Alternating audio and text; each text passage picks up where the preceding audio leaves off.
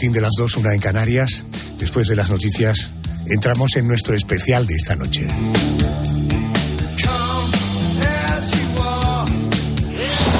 Última hora en Cope. Estar informado.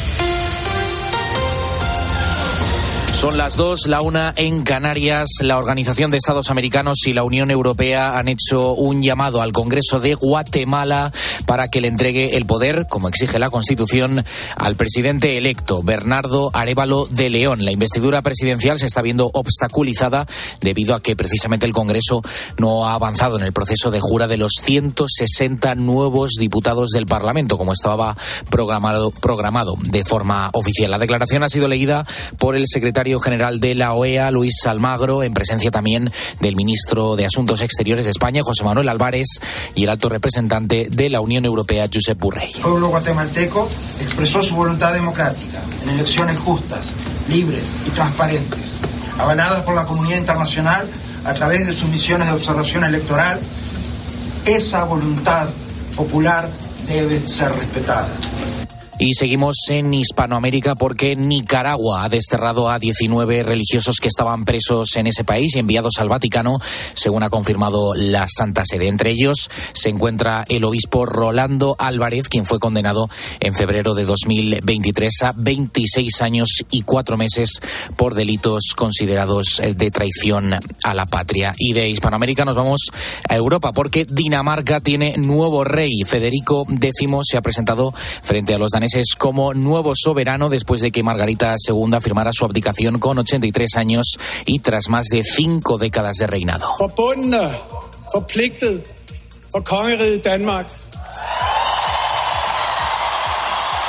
Conectados y comprometidos por el reino de Dinamarca, así se dirigía por primera vez como monarca ante una multitud que le aplaudía a los pies del palacio de Christianborg, donde Margarita ha firmado el acta de abdicación. Lo hacía además coincidiendo con el aniversario del inicio de su propio reinado, con, cuando tan solo tenía 31 años de edad en 1972. El experto en casas reales, Fernando Rayón, nos explicaba en COPE que la monarca ha conseguido elevar la popularidad de la corona en el país danés a casi el 100% de los ciudadanos. Cuando eh, ella recibe el trono hace 52 años, el 43% de los daneses eh, querían eh, una república y ahora resulta que se va y deja una popularidad, vamos, que los daneses están a favor de la monarquía, pero en un 92-93%. Eso, eso hay que valorarlo. Entonces yo creo que ella puede pasar el trono a su hijo en un momento extraordinario. Con la fuerza de ABC. Cope, estar informado. El Real Madrid pasa por encima del Fútbol Club Barcelona con hat-trick de Vinicius y levanta la Supercopa de España en Arabia Saudí, que se ha celebrado en Riad un año más. El conjunto blanco se hace con su decimotercer título de este torneo tras vencer de manera abultada a los blaugranas por cuatro goles a uno, tres goles de ese número siete de Vinicius y otro de Rodrigo. Así valoraba el técnico del conjunto blanco, Carlo Ancelotti, el partido. Este título, estos partidos han dicho que estamos bien. También después del parón este, tenemos una buena dinámica, ahora llegan otros partidos. Tenemos que ponerlo en la, en la vitrina y mirar adelante. En cuanto al campeonato doméstico, la Liga, este domingo se han disputado dos partidos. Destaca el encuentro del Valencia, que ha firmado una contundente victoria por cuatro goles a uno también en su visita al nuevo Mirandilla. Tercera victoria consecutiva del equipo de Rubén el Pipo Baraja, que ya mira a Europa ante un Cádiz que continúa en caída libre en la clasificación y sigue en la zona de descenso. Por otro lado, el Girona se deja dos puntos por el camino tras empatar a cero contra el colista, el Almería se coloca líder a falta del partido pendiente del Real Madrid por la Supercopa. Tienes más información en nuestra página web en cope.es. Sigues en la noche de Cope con Adolfo Arjona. Cope, estar informado. Escribe a Adolfo Arjona en Twitter, en arroba la noche de Arjona. En nuestro muro de Facebook, La Noche de Arjona. O mándanos un mensaje de voz al 650-564-504.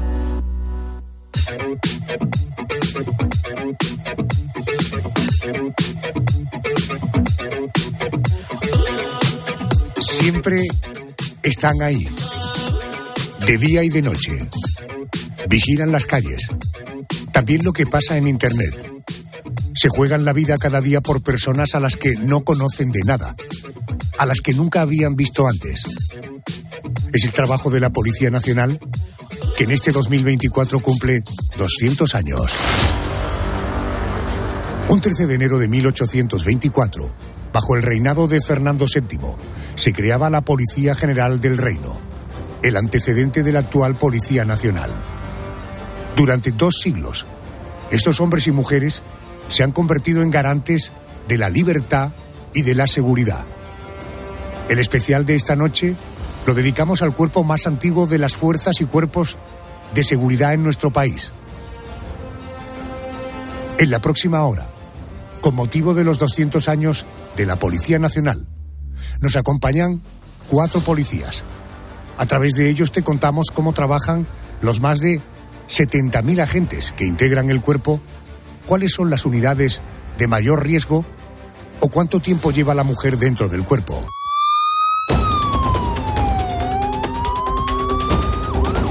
Entramos en materia. Te hablo de la unidad de élite de la policía. Se creó en los años de la transición. Te hablo del Grupo Especial de Operaciones conocido como los GEO. El primer curso de acceso a esta unidad fue convocado en el año 1977 y se inspiró en el grupo antiterrorista alemán GSG-9. Su objetivo, luchar contra el terrorismo y los grupos de delincuencia organizada de la España de los años 70. Desde su creación, esta unidad especial ha hecho frente a situaciones especialmente críticas. Solo 5 de cada 100 aspirantes consiguen convertirse en geo. En cifras, a lo largo de su historia, han detenido a más de 75 comandos terroristas y han liberado a unos 500 rehenes. policía! ¡Hermanos! Uno de los hombres que ha formado parte de los GEO es Miguel Jarque. Superó las pruebas de la Unidad Especial de la Policía Nacional en el año 1979. Durante 14 años ha luchado contra el terrorismo desde la primera línea. Su comando GEO estaba formado por cinco hombres. A pesar del tiempo, no olvida su primer rescate. Era un frío 7 de febrero de 1981. Esa mañana sonó el teléfono. Sí, ¿quién habla? Dos hombres habían atracado el Banco Vizcaya de Bilbao. Y lo peor de todo, tenían a cinco rehenes. Tras siete horas de una enorme tensión, su comando consiguió que los atragadores se entregaran.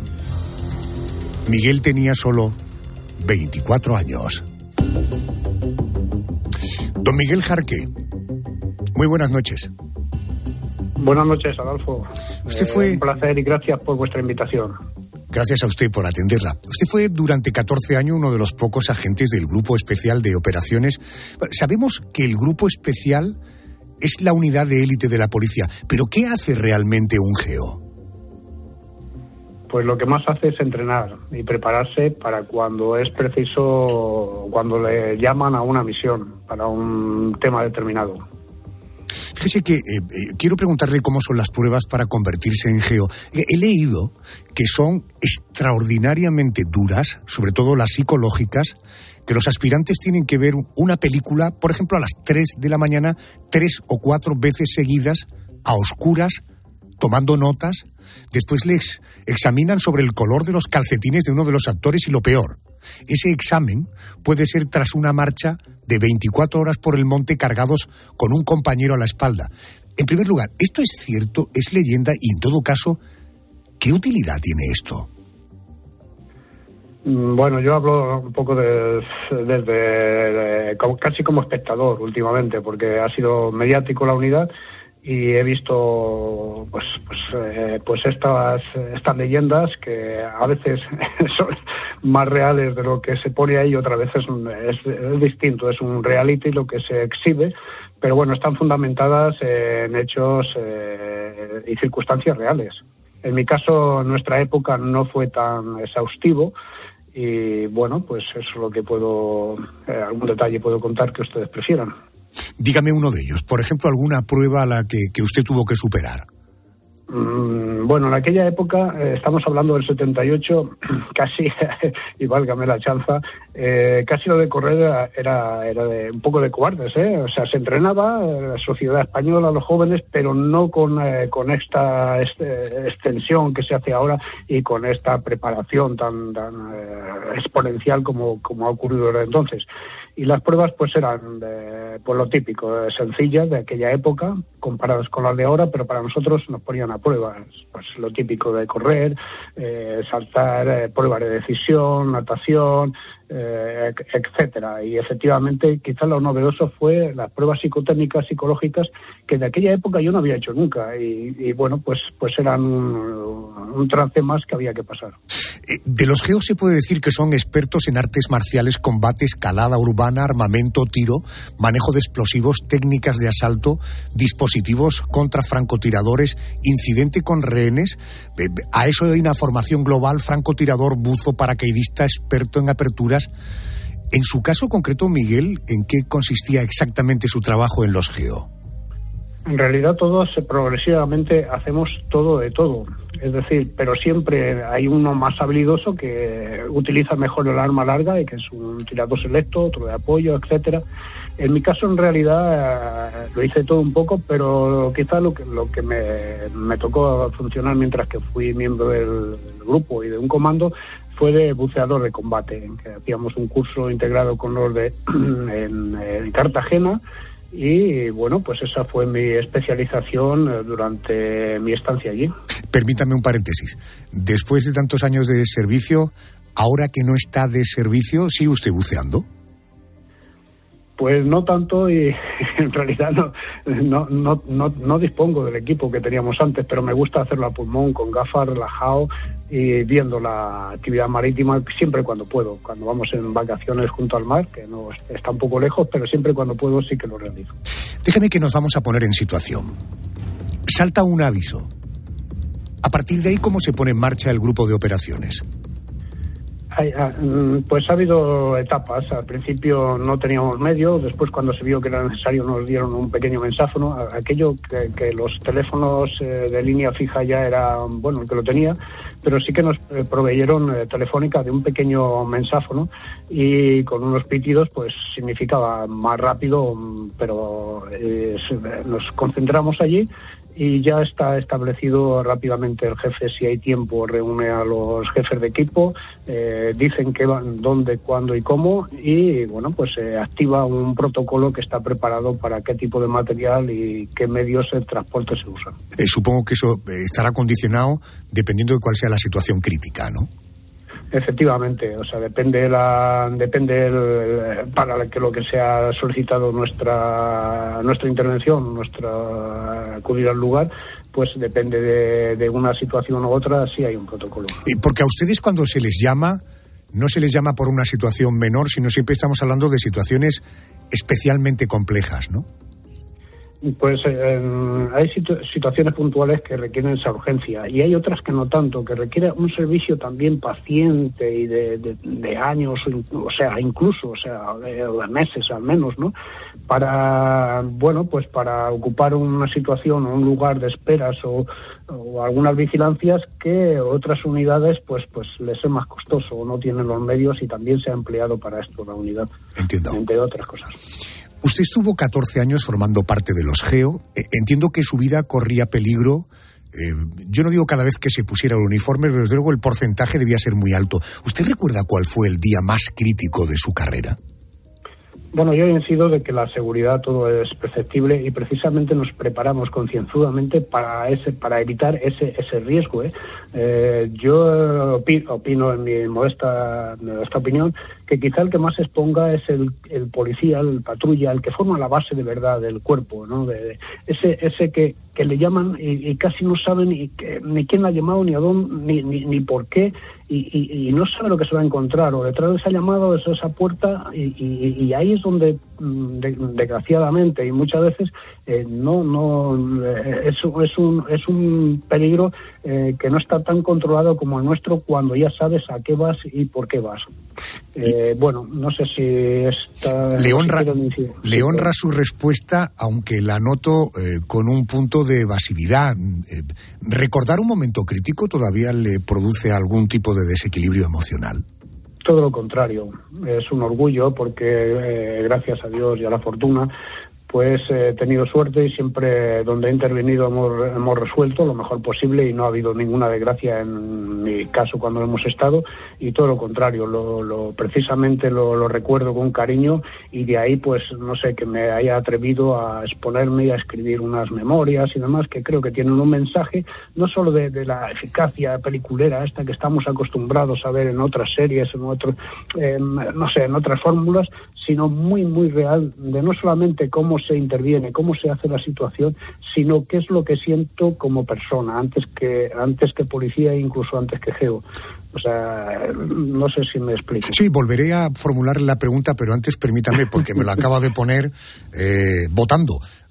Dice como persona, en primer lugar la persona. ¿Usted alguna vez ha disparado a alguna persona? Eh, bueno, eh, he disparado disparado, pero gracias a Dios no he tenido que abatir a ningún, a ningún delincuente porque no ha sido necesario.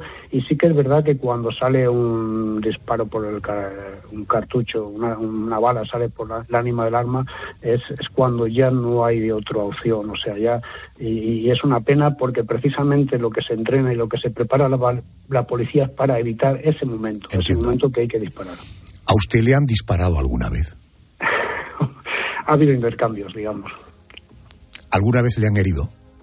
Eh, no, a mí casualmente no, nunca he tenido ninguna herida sobre de bala.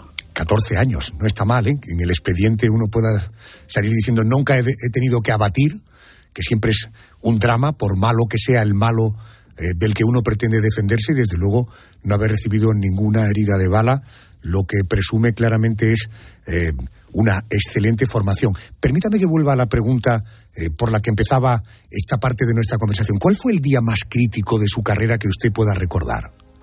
Pues precisamente con momentos evasivos, o sea, cuando no no, no hay un enfrentamiento, cuando la, el cuerpo y la mente se relaja y, y estás en, otra en otra en otra circunstancia, por ejemplo, que por aquello de, los, de la supervivencia de un geo que, que me escribí, pues en momentos lúdicos, casi lúdicos, que estábamos ya en el bautizo del, del, del buceo precisamente, en un sitio idílico, donde, bueno, pues, pues a la, por, por, una serie de circunstancias y de variables te ves en un momento que dices, hasta aquí, que aquí he llegado, o sea, y, te se representa la vida y en un momento la pasa, o sea, y crees que, que vas a fallecer por falta de aire, simplemente aquello que no, no, no, no valoramos casi lo que, lo que es el aire y por esa simple falta de aire, pues bueno, pues, pues casi estuve, eh, casi lo di todo por perdido. Permítame una pregunta. Yo estoy autorizado a hacerlo. Eso quiere decir que usted también está autorizado a no contestarla. Eh, ¿Usted es un señor casado? ¿Ha tenido hijos? Por supuesto, o sea, una vida muy normal, de lo más eh, normal, de un proceder de un pueblo sencillo de la provincia de Cuenca, donde, bueno, el, trance normal de una persona con amores, desamores, y luego encuentras la, la, verdad. Tengo dos hijas y una mujer que para mí eso sí que es la verdadera catedral de, de, una persona, ¿no? Lo máximo para mí es, es, refugiarme en esa familia que es sin, sin ella mm, sería distinto, evidentemente, porque es el equilibrio perfecto para un guerrero. Cuando aquellas necesidades básicas y, no hay y que, habrá nada más básico que una gran familia que te que te acoja y una gran mujer, por supuesto, eh, pues pues cuando esas necesidades están cubiertas primarias, eh, yo creo que el guerrero, el que se dedica a estas a esta a, esta profesión, pues es, es más compatible y es más fácil. Supongo que para la familia no debe ser fácil saber que el padre o el marido es un geo y que cuando sale de casa em, hay que esperar que le acompañe y que Dios le acompañe, ¿no? Eh, bueno, no, no, se ve tampoco tan tan trágico. O sea, vamos a ver, hay situaciones y situaciones, pero eh, es que insisto en lo que le he dicho. Precisamente en esa preparación y tú intentas, eh, pues, pues, pues, transmitir esa esa sensación gracias a esa preparación y a esa ese trabajo diario que para mí es la gran heroicidad del día a día, ¿eh? La gran heroicidad, pero no solo de un de un policía, sino de un agricultor, un sanitario, maestro, bomberos, industriales en fin, eh, por no extenderme, el ciudadano en general, que la mayor necesidad es, eh, y permítame, es hacer cada día lo que debe hacer y cumplir con ello. Y gracias a eso, pese a todos los pesares que estamos viviendo hoy, pues tenemos un país que todavía funciona y con mucha esperanza de que, de que esto, de que cada vez vaya un poquito mejor. Miguel Jarque cuenta su historia en el libro Supervivencias de un Geo, lo publica Inventa Editores. Aquí has tenido un aperitivo con su voz pero si quieres profundizar un poquito más, hacer apnea en la vida de un geo, muy recomendable. Supervivencias de un geo, edita, inventa editores. Miguel, gracias por atenderme, te mando un abrazo muy fuerte. Felicidades, tú también estás de cumpleaños, como todos los compañeros del cuerpo, y sobre todo, gracias por abrir tu corazón esta noche. Gracias, muy amable. Muchas gracias a ustedes. Un abrazo.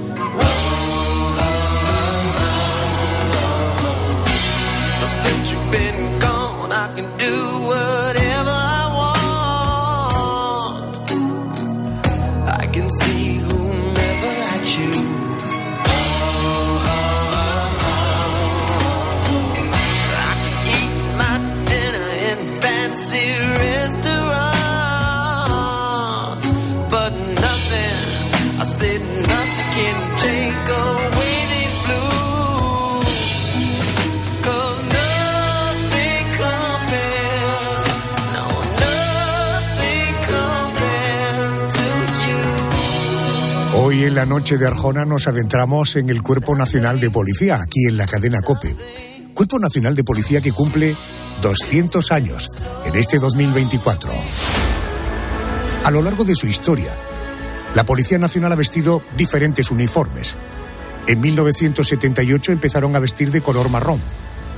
Era un tono que recordaba a la madera, por eso en aquel tiempo eran conocidos como maderos.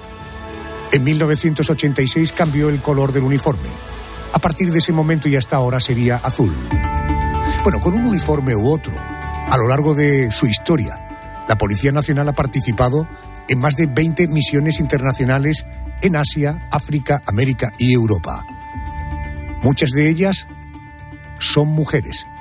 Aunque, Yolanda, tuvimos que esperar al siglo XX para ver a mujeres policías. Y bien entrado el siglo XX, Adolfo, ya han pasado cuatro décadas y aunque parece que fue ayer, tenemos que remontarnos al año 1978 para la primera convocatoria a la que se presentaban mujeres.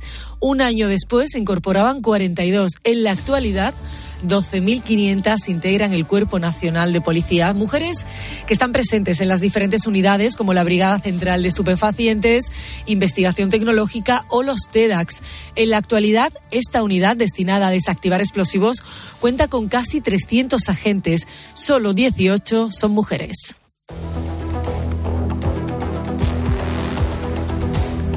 Precisamente nuestra siguiente invitada es una de estas mujeres. Entró en el Cuerpo Nacional de Policía hace 25 años. Licenciada en Química, pensó que su destino sería la policía científica, hasta que descubrió que podía ser técnico especialista en desactivación de artefactos explosivos, los TEDAX. Desde entonces, a cada llamada acude con su equipo para desactivar artefactos que pueden estallar en cualquier momento. Ella es una de las policías que puede evitarlo. Para hacerlo, se pone un traje que pesa más de 30 kilos. Para moverse con facilidad, entrena duro. Sabe que nada puede fallar cuando hay un aviso. De eso depende su vida y la de otras personas. Ella es TEDAX, es jefa de sección operativa del Centro de Investigación Terrorista de la Policía Nacional. Su nombre es Rocío Cano. Agente, Rocío, muy buenas noches. Buenas noches, Adolfo. Felicidades, 200 años en 2024, no son pocos, ¿eh? No, no, muchísimas gracias. Estamos orgullosos de, de esto. Usted forma parte de los TEDx, repito, técnicos especialista en desactivación de artefactos explosivos, una de las unidades de la Policía Nacional. Ahora que la banda terrorista ETA ha dejado las armas, ¿en qué se centra su trabajo? Bueno, principalmente en atender a todas aquellas llamadas relacionadas ante la presencia de este tipo de artefactos explosivos o incendiarios y de otro tipo de artefactos compuestos por agentes nucleares, radiológicos, biológicos y químicos. ¿Qué pruebas eh, tuvo que superar para convertirse en TEDx? ¿Son eh, tan duras como dicen? Sí, efectivamente. Son unas pruebas extremadamente duras. Eh, consisten, en primer lugar, en pasar unos exámenes, unos exámenes teóricos que versan en materias como química, física, biología, radiología, química del fuego, electricidad. A continuación, tuve que superar unos test psicotécnicos, test psicotécnicos de tipo de psicomotricidad, destreza, agilidad mental y finalmente una entrevista personal en la que tuve que demostrar pues que soy eficaz para este trabajo. Eh, casi todos hemos visto eh, a través de películas, incluso de noticias, en los informativos, el traje que lleva un TEDx cuando sale a un aviso. Decía yo antes que debe pesar en el entorno de 30 kilos. ¿Qué, qué más me puede contar de ese traje? ¿Qué singularidades tiene más allá de su peso? Efectivamente, es un traje que pesa en torno a 30 kilos con un casco de protección que pesa en torno a unos 6 kilos, con lo cual estamos hablando de un total de 36 kilos puestos sobre el cuerpo humano. Es un traje especial porque protege frente a la sobrepresión, a la fragmentación, al impacto, al calor y es un traje incómodo de llevar puesto que produce un estrés térmico importante que impide pues realizar de una forma correcta o con demasiada flexibilidad pues el trabajo que al que nos sometemos. Si le parece, vamos a ponernos en, situación. Hoy queremos hacer un tributo a la Policía Nacional, a sus diferentes unidades. Queremos conocer, entre otras cosas, ustedes son funcionarios, están al servicio de la sociedad y ahora la sociedad, a través de este medio de comunicación de la COPE, les pide conocer un poquito más de su trabajo. Eh, decía, póngase en situación, 8 de la mañana. Hay un aviso de explosivos. Eh, cuénteme cómo es la actuación de los TEDx, desde que llega el aviso hasta que desactivan el explosivo. Bueno, pues en primer lugar, eh, nosotros al recibir esa llamada a las 8 de la mañana, lo que empezamos a hacer es recabar y obtener información. Información de todo tipo. Información que después tenemos que dar una correcta interpretación para poder llegar a un buen objetivo. A continuación, lo que debemos hacer es eh, un uso acertado y eficaz del material. Seleccionamos el material que vamos a llevar hacia, esa, hacia esa intervención. Y después, pues un apoyo técnico y de personal entre los distintos miembros que vamos a actuar en el equipo. ¿Usted recuerda el primer aviso al que tuvo que salir, la primera vez que se puso el traje antiexplosivo? Digo, en una acción real. Eh, por supuesto, o sea, es algo que no se olvida. No se olvida ni el primero ni el último. En esta profesión, claro, el primero es algo pues más, más difícil, más complicado, puesto que todos los comienzos pues son difíciles, implican esfuerzo, implican sacrificio. Y eh, efectivamente, cuando te tienes que poner ese traje por primera vez, sientes una inseguridad, inseguridad falsa en realidad, que es lo que tu propia percepción te hace sentir. Pero bueno, me lo puse con ganas y con motivación. Y fui hasta el objetivo, que en este caso era un artefacto real reglamentario. Actué de la forma más rápida y mejor que supe y aquí estoy contándolo. Déjeme que me remonte al 16 de junio de 1981. Ese día la policía María José García Sánchez fue asesinada por la banda de asesinos etarras durante un operativo antiterrorista en Zarauz, en Guipúzcoa. Tenía solo 23 años. Pertenecía a la primera promoción de mujeres inspectoras del Cuerpo Superior de Policía. Rocío, cuando está usted en la calle día a día y ve el riesgo que tiene su trabajo, ¿siente miedo o es algo que no se puede permitir? Eh, siento miedo. Sinceramente siento miedo. El miedo es algo que nunca se te va.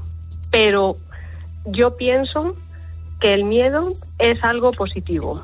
Es algo positivo en el sentido de que ese miedo hace que reacciones en el trabajo eh, de forma tranquila. Es un factor para mí que bien controlado me va a asegurar que no haga cosas indebidas o innecesarias. Un poquito de miedo yo creo que siempre es imprescindible. ¿Cómo consigue usted superar eh, una contradicción mental que me ha contado durante nuestra conversación? Y le explico. Usted se enfunda el traje de TEDx que lo que pretende es reportarle seguridad. Sin embargo, su mente le dice, cuidado, porque estoy insegura, porque estoy corriendo un peligro. ¿Cómo se lucha frente a eso? Un traje que me puede salvar la vida, pero a la vez me anticipa que me la puedo jugar. ¿Esa ecuación cómo se resuelve? Estamos entrenados aquí en esta especialidad, sobre todo para decir y saber que el primer error es el último. Entonces no nos podemos permitir el lujo de tener esa inseguridad de al echar el pie no echar a andar. Lo haces, no lo piensas, llegas hasta el objetivo, llegas hasta tu artefacto, hasta tu paquete, hasta tu sobre. Una vez allí trabajas sin pensar, sin pensar, de la forma más rápida posible y cuando finalizas el trabajo te vas. Y a continuación es cuando ya en frío, cuando llegas a tu casa, estás sola, empiezas a pensar, pues a lo mejor he hecho una barbaridad, porque el riesgo lo tenía ahí, pero no te ha dado tiempo a pensarlo, lo piensas a posteriori. En el principio, para liberar tensión, has llorado mucho en soledad. No, llorar no, pero a veces pasas angustia. Creo que una de las cualidades que debe tener un TEDx, lo digo desde fuera, ¿eh? es ser una persona fría, ser una persona metódica, ser una persona, hasta ahí podríamos estar de acuerdo, ¿no? Una persona fría, eh, no, no, no, dejarse de, trincar por las emociones, no embargarte por las emociones, por tanto un punto de frialdad. Por otra parte, una persona fuerte, lo estamos percibiendo en nuestra conversación. Si esto que yo digo es más o menos así, Rocío, si usted es una mujer fría, una mujer fuerte, ¿cómo es su relación personal? No sé si está casada, pero cuando deja de estar en, en el cuartel, en el despacho, ¿usted se convierte en una mujer como cualquier otra? Efectivamente, cuando dejo de estar en el despacho, incluso en el despacho, yo creo que ninguno de los compañeros de los que me rodeo eh, tiene pues eh, aversión o contra mí, por así decirlo. Intento ser lo más amable posible y eh, en este trabajo que realizo yo creo que lo más difícil es la relación humana. En casa, una mujer normal, pues me puede encontrar Adolfo en el supermercado comprando un kilo de manzanas o en la pescadería, voy a recoger a mi hija al colegio con mi familia, de lo más normal del mundo. Si yo me la encuentro en un supermercado comprando manzanas, identifico que usted es Rocío Cano, no tenga ninguna duda que sin pudor le voy a dar un abrazo y dos besos. Y agradecerle todo el trabajo durante tantos años al frente de una unidad tan compleja a la que probablemente habría que añadir su género femenino. Eh, Rocío, gracias, muchas felicidades. 200 años pueden ser muchos o pocos, pero en todo caso son todos ustedes un ejemplo para que nos sintamos seguros y orgullosos. Señora, gracias por atenderme. Muchas gracias, Adolfo. Un placer. You give your hand to me, and then you say hello, and I can hardly heart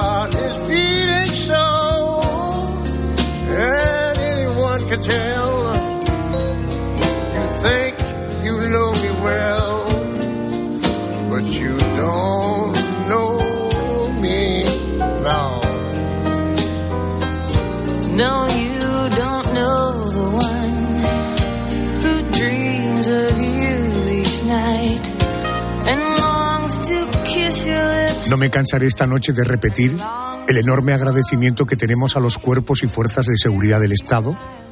Hoy dedicamos nuestro especial al Cuerpo Nacional de Policía, porque en este año recién estrenado 2024 cumple 200 años. Hemos hablado con una mujer TEDx, hemos hablado con un hombre del Grupo Especial de Operaciones, la unidad de élite de la policía, los GEO. Vamos a seguir conociendo cosas que igual no sabías de la policía. A, ver, Yolanda, por ejemplo, ¿qué pone en la placa de un policía? ¿Es cierto que siempre tienen que llevarla? Pues sí, Adolfo, vistan o no el uniforme, siempre tienen que llevar la placa cuando estén de servicio porque es uno de los distintivos de identificación de un agente de la policía. ¿Y en la placa qué pone? ¿Qué aparece? Bueno, pues aparece el escudo nacional, la leyenda Cuerpo Nacional de Policía y el número de identificación personal del agente que es único.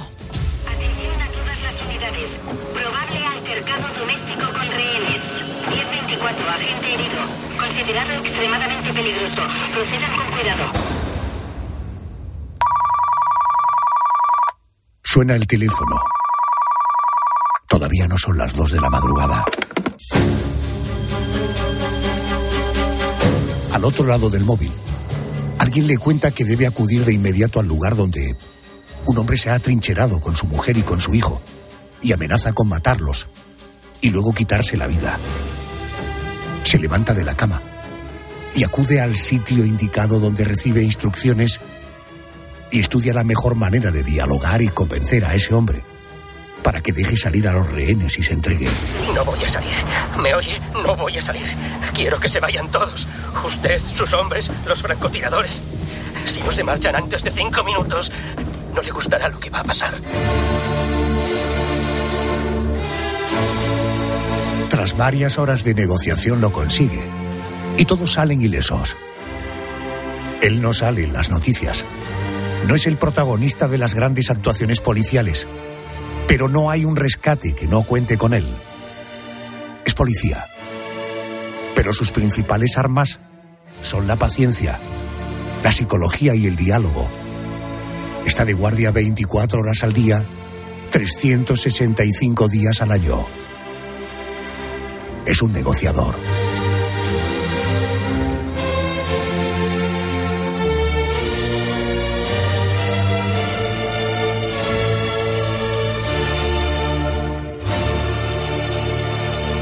Con él quiero hablar.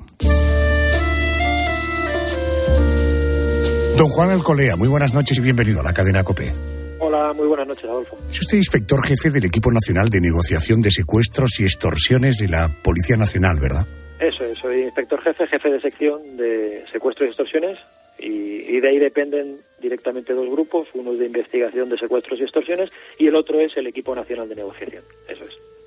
¿Se parecen ustedes en algo a lo que vemos en las pelis?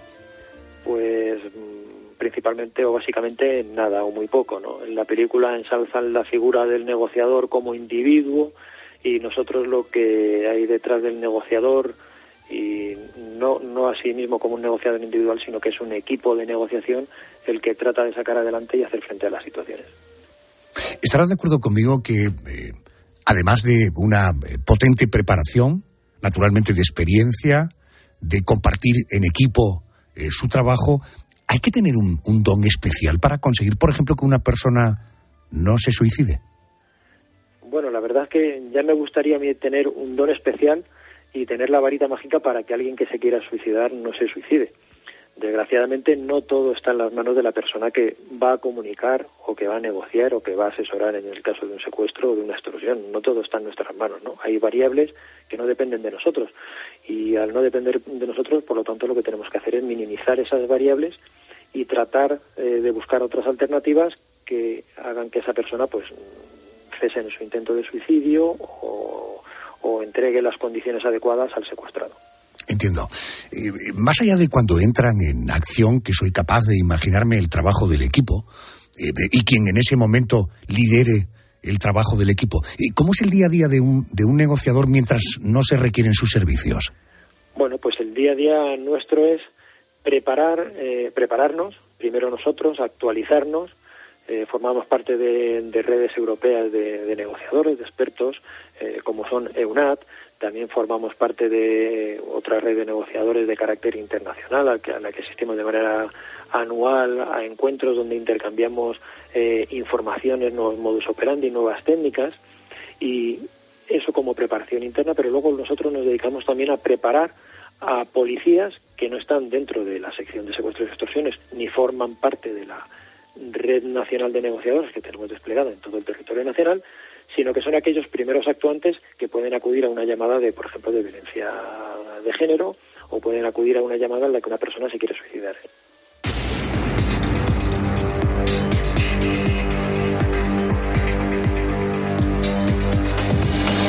Eh, Juan, la mayoría de los casos, por lo que he podido leer, en los que intervienen son secuestros e intentos de suicidio. Oiga, cuénteme cómo se actúa en esos casos. ¿Qué es lo primero que se le dice, por ejemplo, a un secuestrador? Supongo que lo primero es eh, tener un contacto y a partir de ahí es importante, supongo, la primera frase, ¿no? Bueno, la verdad es que, eh, como dije antes, no hay ninguna varita mágica, ¿no? Que funcione y que tengamos unas palabras claves que haya que decir, ¿no? Eh, cuando nos encontramos, por ejemplo, en un atraco a un banco en la que hay rehenes o cualquier otra circunstancia en la que haya rehenes o víctimas o un problema de violencia de género, eh, no hay secretos. Lo que hay que hacer es, en la mayor parte de los casos, es escuchar, saber cuál es la problemática que ha llevado a esa persona a esa situación y ofrecerle alternativas que a lo mejor esa persona de por sí no había caído en ellas o no las había contemplado y nosotros lo que tenemos que hacer es potenciarlas y ofrecerle una salida distinta a la que esa persona que está en crisis está viendo. Eh, pero perdone que le interrumpa, eh, señor Alcolea. Eh, claro, yo me pongo en la mente de... Me, me, cuesta enorme, ¿no? Pero en la mente de un secuestrador, y usted dice lo primero es que cuente, que diga. Pero ¿cómo se consigue que alguien que está cometiendo un delito como el de secuestro, estamos hablando de un delito mayor, que cuente y que le diga algo a un policía? Bueno, realmente aquí hay que matizar que cuando estamos en un secuestro la policía nunca se pone al teléfono. Eh, en un secuestro los secuestradores van a llamar a un familiar y luego ese familiar, cuando recibe esa primera llamada, pues eh, dependiendo si quiere denunciar o no, pues si denuncia, acudirá a la policía y la policía se pondrá en contacto con él y asignará una serie de asesores o negociadores si queremos llamarlo así, que somos las personas que vamos a decirle qué tiene que decir, cómo tiene que decirlo y cuándo tiene que decirlo. Pero nosotros directamente no vamos a hablar. Eh, luego, no es un diálogo entre policía y secuestrador, es un diálogo entre el secuestrador y la familia. Ah, correcto. Eh, eh, vamos a imaginar que está usted en el despacho, en sus tareas, y de pronto recibe una llamada. ¿Qué protocolo se sigue? ¿Cuál es el protocolo desde que se llega al lugar donde se encuentra el secuestrador o suicida hasta que se le convence de que se entregue? Bueno, el protocolo es bien sencillo y para resumirlo, porque tendríamos, necesitaríamos mucho tiempo, ¿verdad? Pero resumido es, eh, bueno, nos pondríamos en marcha, cogeríamos todas nuestras herramientas de trabajo, eh, que no van mucho más allá de lápiz, papel, una grabadora y, muchas ganas, ¿no? Eh, y mucha psicología y lo que haríamos es desplazarnos al lugar y sobre todo en todos los casos lo que es necesario es conseguir información de bien de la víctima en un secuestro, de los posibles secuestradores, de cuántas llamadas han producido, etcétera, etcétera, o en el caso de un incidente de un suicida, pongamos, necesitamos saber eh, qué causa que esa persona se encuentre en ese momento en el, por ejemplo, en la cornisa de un edificio, qué es lo que lo ha causado, cuál es su perfil, está casado, no está casado, eh, toma sustancias estupefacientes, no las toma, tiene antecedentes, no tiene antecedentes de suicidio. Eh, todo esto lo que nos va a conformar es una foto, una fotografía de su vida y nosotros esta fotografía digamos que tenemos que, eh, que revelarla muy rápido para hacernos una idea de esa persona. Una vez que tengamos toda esa información de esa persona, vamos a ir trabajando sobre esta persona y sobre sus las cosas, por ejemplo, en el caso del suicida, que le atan a la vida para poder utilizarlas para que esa parte mm, que le ata todavía la vida pese más que las ganas de suicidarse. Usted es inspector jefe del Equipo Nacional de Negociación de Secuestros y Extorsiones de la Policía Nacional, por tanto, una persona con responsabilidades. Eh, intuyo, eh, soy capaz de presumir que tiene experiencia. ¿Usted consigue saber por dónde eh, van a ir en los primeros minutos de conversación con alguien que está en una situación de máximo estrés? ¿Ha conseguido desarrollar un instinto para saber por dónde pueden ir esos asuntos en los primeros minutos de charlar? La verdad es que después de 11 años de experiencia en secuestros y extorsiones, pues algo de, intuición se tiene. Pero sí es verdad que nosotros, o yo por lo menos, intento ir con, con el cuaderno sin escribir. No quiero, no voy con nada predefinido ni con ningún tipo de prejuicio y dejo que las cosas, con las cosas fluyan, teniendo bien claro cuál es nuestro objetivo, que es que no haya nunca víctimas. Fíjese que eh, yo me estoy poniendo en el lugar del estrés que vive la persona que está protagonizando un secuestro o que eh, pretende suicidarse. Hablemos ahora del estrés de ustedes, los profesionales. Eh, ¿Cómo afrontan el diálogo, las exigencias del secuestrador, el tiempo para actuar, la situación de los rehenes? Supongo que todos esos parámetros, estas variables, todo se mete en una coctelera y a partir de ahí se actúa en consecuencia, ¿no? La verdad es que una de las partes desagradables, o por lo menos, mm, bueno, no desagradables, sino que sí es verdad que tenemos una presión psicológica grande, ¿no?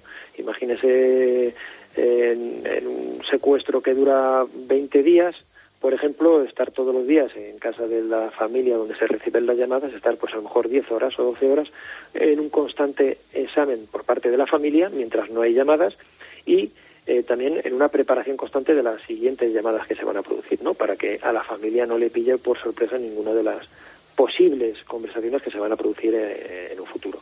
Eh, ¿Dónde está el límite de una negociación? ¿Hasta dónde pueden llegar? Es decir, ¿ustedes tienen carta blanca para negociar? pues la negociación, los límites las marca en un primer lugar la, la legalidad.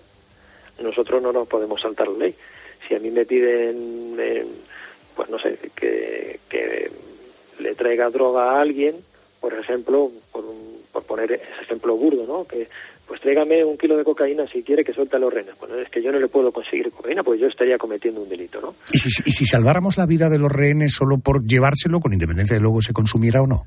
Bueno, lo que voy a tratar yo es de ofrecer otra cosa, alguna variante a esa cocaína. Si me permite, no me voy a, no voy a caer el, no en la trampa, sino que voy a dar, eh, como buen negociador, otra alternativa y que voy a intentar que la persona que está en crisis, el que tiene la persona con rehenes dentro de un banco o donde sea, me compre esa alternativa y la acepte como buena. Últimamente la policía nos alerta sobre los secuestros virtuales. ¿De qué estamos hablando y cómo actúa un negociador en un caso de este tipo? Hablo de secuestros virtuales.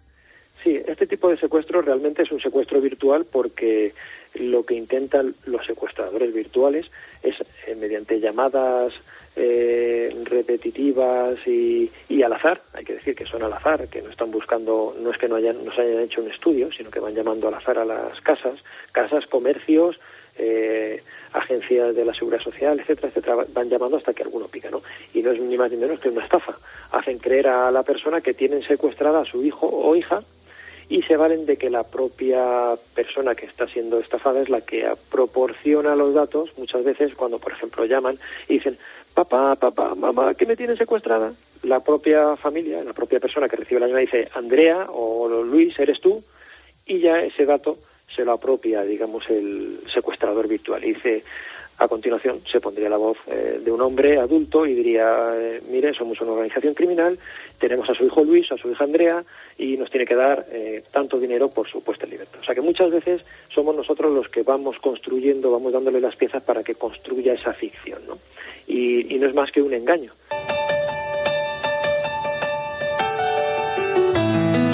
¿Cuántas veces en nuestra crónica negra hablamos de los malos?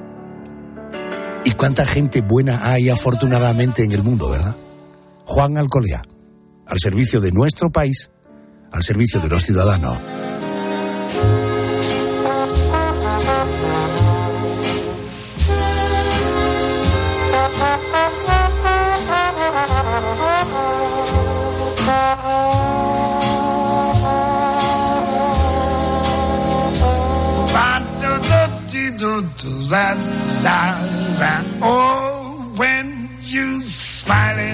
A lo largo de este especial estamos conociendo a hombres y mujeres que dedican su vida al cuerpo de policía.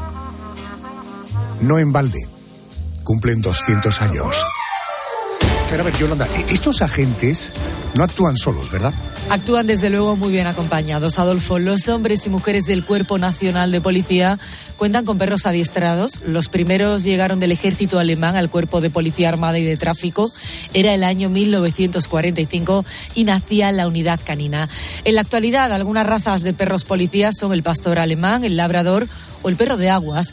Los perros son adiestrados para detectar explosivos en una amenaza de bomba, para localizar drogas, participar en rescates o incluso para buscar cadáveres y no solo en tierra, también debajo del agua. Bueno, y si el olfato del perro es indispensable para la policía, también lo son los ojos del cóndor. Así se llaman los helicópteros de la Policía Nacional, que van provistos de una cámara con forma esférica y pueden emitir imágenes en directo. Os voy a presentar a Pedro Luis Bardón, es jefe del Servicio de Medios Aéreos de la Policía Nacional. Pedro, buenas noches. Buenas noches, muy buenas noches. ¿Usted es el señor Bardón que sustituyó a Luis Tosar en la película El Niño, película que está rodada en el estrecho? Usted pilotó el piloto, el, el pájaro, fue el piloto del pájaro en las escenas de más riesgo. ¿Esto es verdad? Eh, sí, efectivamente, yo formaba parte de la tripulación, éramos dos pilotos. En la policía los helicópteros van siempre tripulados por dos pilotos y tuvimos el honor de participar en esa, en esa película, efectivamente. Entonces, ¿hablo con, ¿hablo con un agente de policía o con un actor? no, no, no. Nosotros ahí estábamos haciendo un trabajo técnico, que era lo que nos había pedido la dirección, y fuimos encomendados para esa misión. Nosotros lo tomamos como una misión. Eso es lo que, es lo que constituyó para nosotros. Eh, enseñar y explicar cómo era nuestro trabajo. Ya lo llevaba muy bien argumentado eh, el director. Eh, Daniel y bueno pues para nosotros fue un honor participar y el ser designados bueno en mi caso me presenté voluntario Daniel Monzón fue el director de aquella peli. Efectivamente, Daniel, sí, sí. Muy bien, pues, eh, señor Bardón, bienvenido, le doy la bienvenida a la cadena COPE. Oiga, además de los helicópteros, helicópteros Cóndor, ¿qué otros medios integran el servicio de medios aéreos? Sí, bueno, eh, hasta ahora nos hemos llamado Servicio de Medios Aéreos, actualmente nos llamamos Unidad Aérea de la, de la Policía. Y antes éramos bases de medios aéreos, ahora somos unidades eh, aéreas territoriales y esto es debido a porque se ha producido una evolución en nuestro en nuestro medio que hasta ahora era el helicóptero. Hemos incluido los drones y hemos incluido también todo lo relativo a seguridad y protección aérea. Hemos crecido mucho nos hemos diversificado y hemos llegado a alcanzar hemos pasado de ser un servicio a ser una unidad con dos áreas un helicóptero de la Policía Nacional, dos preguntas concretas para respuestas concretas. Eh, ¿A qué altura pueden volar y qué velocidad pueden alcanzar? Bueno, el, helicóptero se puede ir a 3, 4, 5, 6 kilómetros de altura. Eso, eh, traducido en pies, pues estaríamos en 15, 17, 18 mil pies. El problema es que mm, por eh, el tema de los pilotos, a partir de los 10.000 pies necesitamos asistencia de oxígeno. Luego, el helicóptero está muy por encima de las capacidades humanas. Por eso, por lo que la limitación del helicóptero no la da él, de ese medio no la da la máquina, sino que la damos nosotros los pilotos.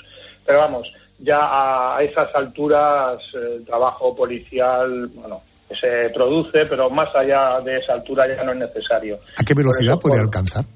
La velocidad que alcanza pues varía de los modelos que tenemos, pero estaremos en torno a los 135 nudos, más o menos, estaríamos eh, por encima de los 280 kilómetros por hora. 280 kilómetros por hora. Oiga, unos compañeros de las unidades aéreas de la Policía Nacional son los drones.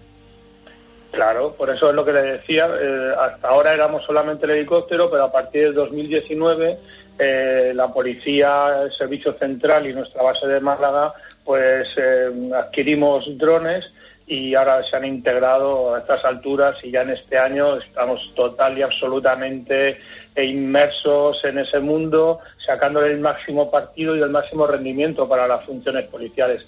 Efectivamente, el, el dron para la policía ha sido un arma que ha llegado, vamos, un elemento eh, potentísimo, con unas capacidades eh, sorprendentes y por ahora en crecimiento exponencial. Cuando hablamos de medios aéreos me vienen a la cabeza las persecuciones en la zona del estrecho por la noche, una zona que usted conoce bien porque lleva casi 30 años vigilándola. ¿Cómo es la vigilancia nocturna? Porque, eh, por ejemplo, voláis sin luces para no ser vistos. Eso dificulta, supongo, el vuelo, ¿no? Sí, sí, sí, claro.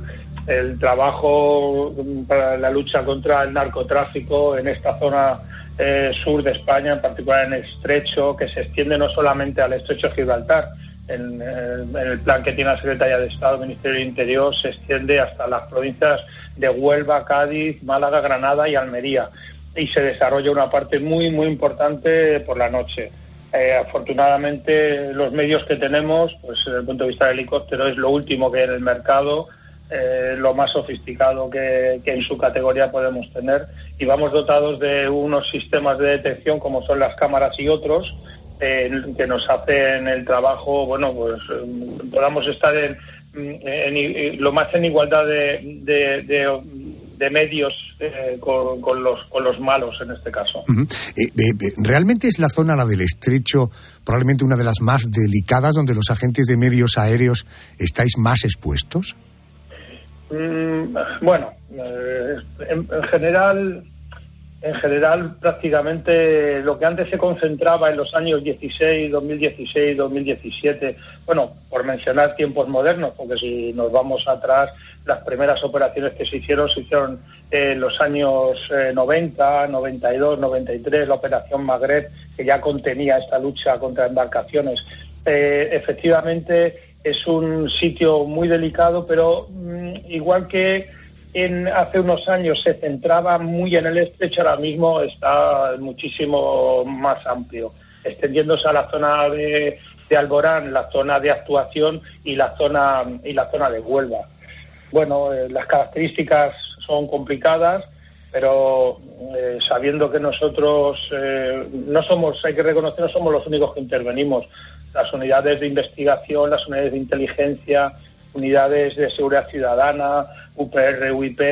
O sea, esto es una cosa de muchísima gente implicada, muchísimos medios y, y muchísima, muchísima coordinación.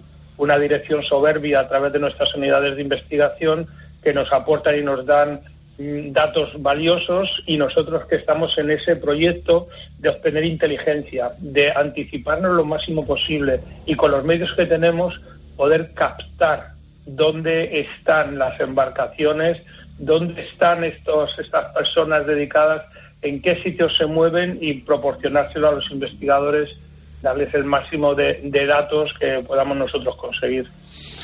Señor Bardón, eh, cuídese mucho. Usted es muy importante para nosotros los ciudadanos. En esta efeméride de 200 años de la Policía Nacional en nuestro sí. país, quiero también desearle feliz cumpleaños, enhorabuena por su trabajo y gracias, gracias. por atenderme. Gracias. Esta noche hemos dedicado nuestro especial al Cuerpo Nacional de Policía, cumple dos siglos de historia. Y para celebrarlo hemos hablado con hombres y mujeres que han escrito la historia del cuerpo estatal más antiguo de nuestro país. Hemos hablado con una de las pocas mujeres TEDx que hay en el cuerpo. Nos ha contado su experiencia un hombre de la unidad de élite de la policía.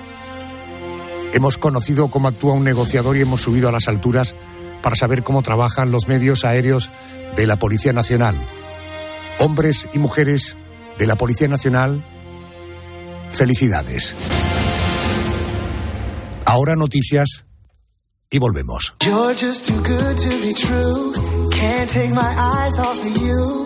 You be like heaven to touch. I wanna hold you so much. And long last love has arrived.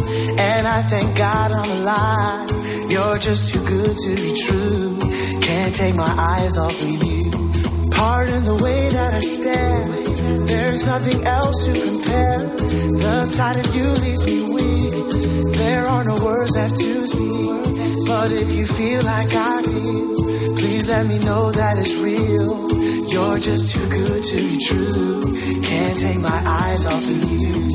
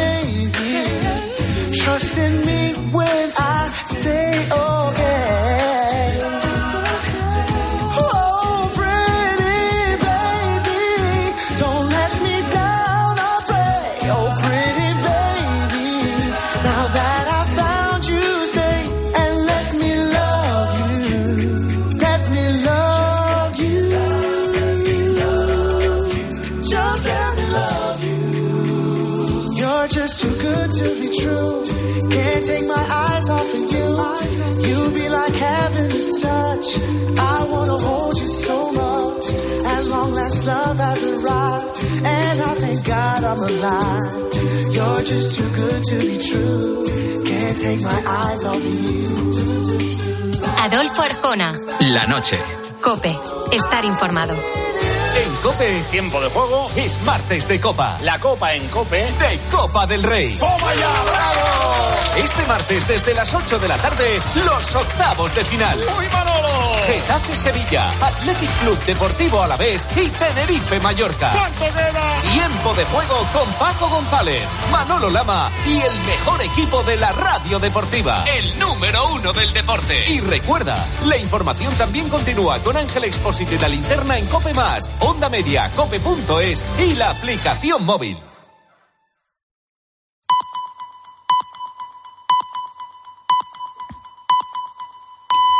Llegamos a las 3